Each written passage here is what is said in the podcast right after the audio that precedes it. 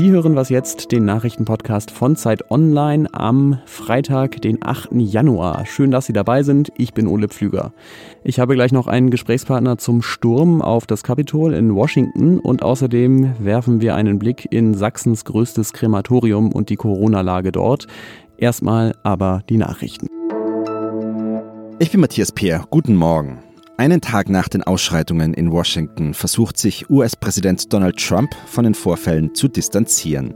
In einer Videobotschaft spricht er von einem abscheulichen Angriff auf das Kapitol und fordert strafrechtliche Konsequenzen für die Randalierer. Noch am Tag davor hat Trump ganz anders geklungen. Nach dem Sturm auf das US-Parlament hat er in Richtung seiner Anhänger gesagt, wir lieben euch, ihr seid etwas ganz Besonderes. Aus Protest gegen Trump haben anschließend seine Ministerinnen für Verkehr und Bildung ihre Rücktritte eingereicht. Die CDU wählt am 16. Januar einen neuen Vorsitzenden. Der Gewinner hat sicher auch gute Chancen auf die Kanzlerkandidatur. Wer sich von den Kandidaten ein Bild machen möchte, der kann das heute tun. Ab 19 Uhr beantworten Friedrich Merz, Armin Laschet und Norbert Röttgen im Livestream Fragen von Parteimitgliedern. Ein Schwerpunkt der Debatte wird die Klimapolitik sein. Redaktionsschluss für diesen Podcast ist 5 Uhr.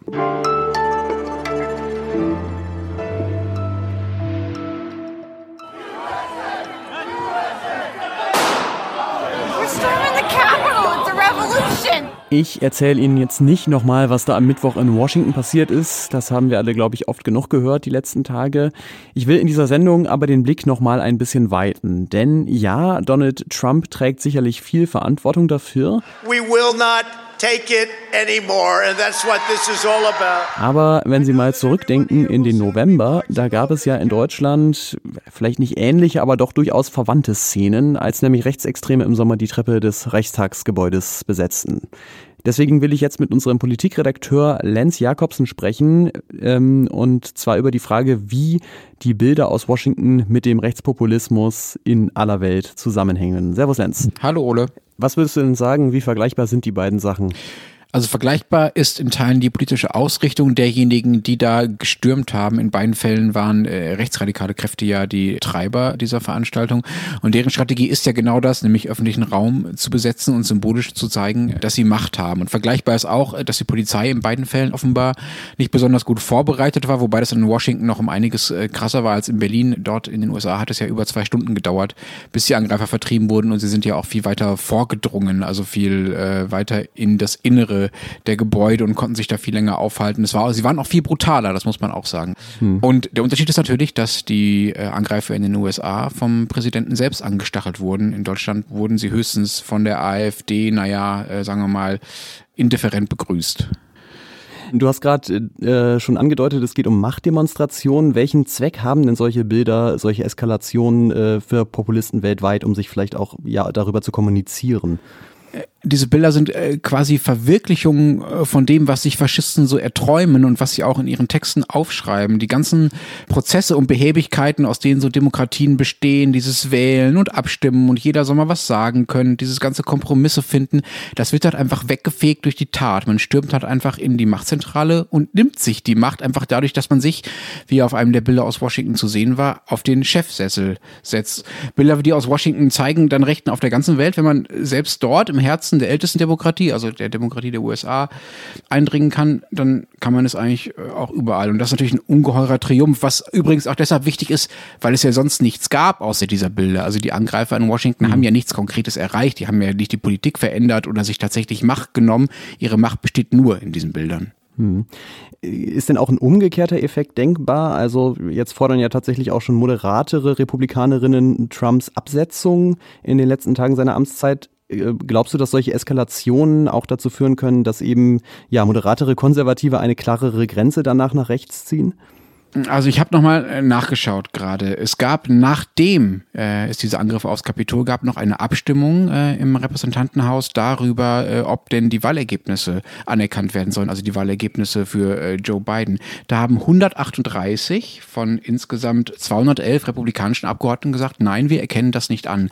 Ich finde, das zeigt schon äh, ganz gut, hm. wie massiv immer noch die Unterstützung für Trump und auch der Widerstand gegen dieses Wahlergebnis bei den Republikanern ist. Ähm, und ja, ja, es kann sein, und dafür gibt es ja auch schon Belege und Hinweise, dass sich immer mehr Republikaner jetzt von Trump distanzieren, aber man darf auch nicht unterschätzen, das, was Trump da gemacht hat, das ist nicht völlig neu, das hat nicht mit ihm begonnen.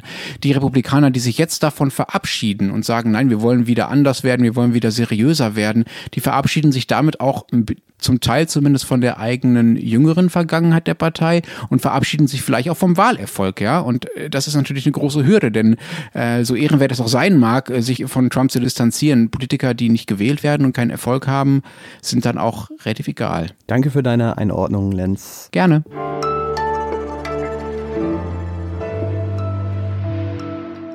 Und sonst so?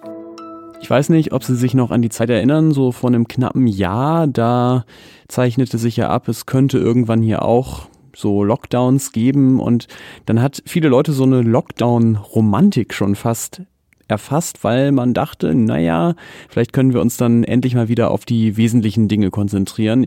Ich denke, davon ist bei den meisten nicht so besonders viel übrig geblieben, sei es, weil man gemerkt hat, dass die unwesentlichen Dinge doch auch wichtig sind, oder sei es auch nur, weil man eben Kinder zu betreuen hat und gleichzeitig noch arbeiten muss. Ein bisschen Abhilfe wollen da öffentlich-rechtliche Sender schaffen, nicht nur in Deutschland, sondern auch in Großbritannien. Die BBC sendet jetzt, weil die Schulen ja geschlossen sind, jeden Vormittag drei Stunden Grundschullehrprogramm und zwei Stunden Programm für weiterführende Schulen. Und die ARD hat jetzt auch angekündigt, das ab Montag auf ihrem Kanal ARD Alpha so ähnlich handhaben zu wollen. Könnte gerne noch mehr werden, aber sicherlich eine willkommene Hilfe. Und der Bildungsauftrag ist auf jeden Fall wesentliche Aufgabe der öffentlich-rechtlichen.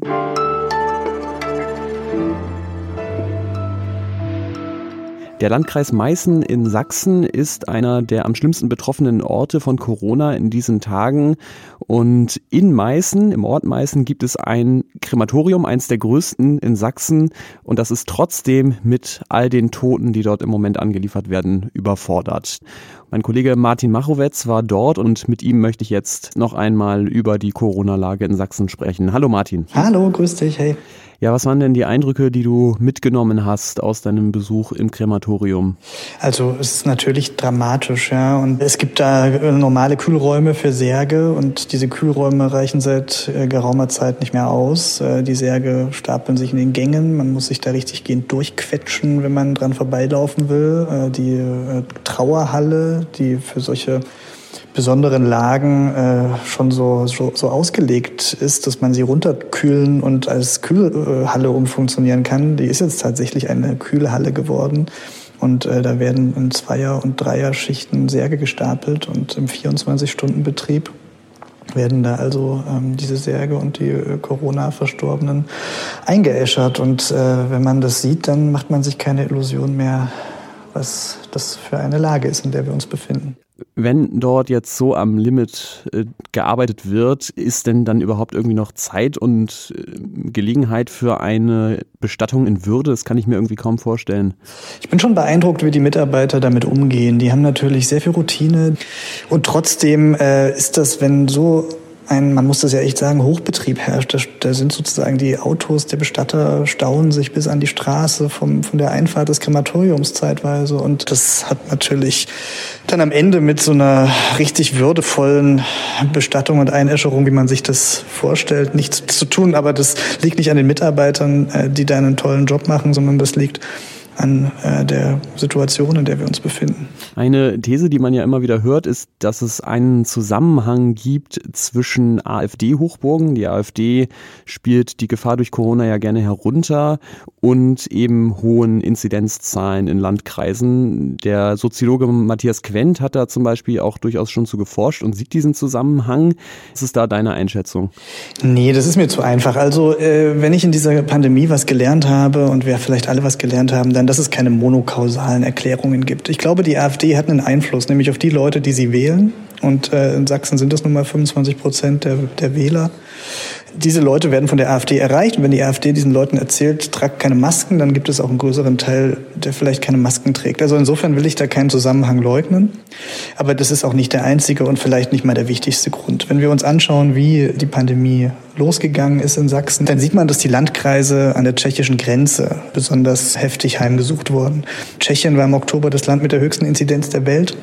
Und vielleicht ist der Umstand, dass man keine erste Welle hatte so richtig, hat vielleicht schon zu einer gewissen Sorglosigkeit geführt. So ein bisschen zu dem Gefühl, und das ist mir nicht fremd, ja, äh, das Gefühl zu sagen, hey, wir sind hier so gut durchgekommen, das wird schon. Und äh, wenn man dann in so, eine, in so eine Phase kommt, wo man plötzlich überrollt wird, äh, dann kommt halt eins zum anderen. Und ich glaube, das ist schon ein Grund dafür, dass es jetzt so schnell ging und so plötzlich ging.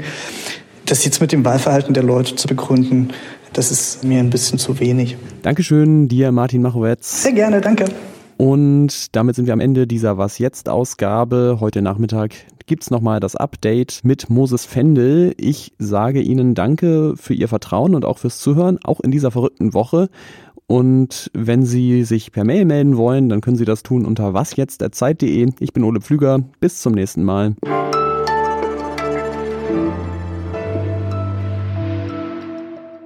Okay, äh, ich habe das Mikro in der Hand gehalten. Ich hoffe, das äh, hat, hat man nicht so stark gehört. Ich schicke sie einfach mal, ja?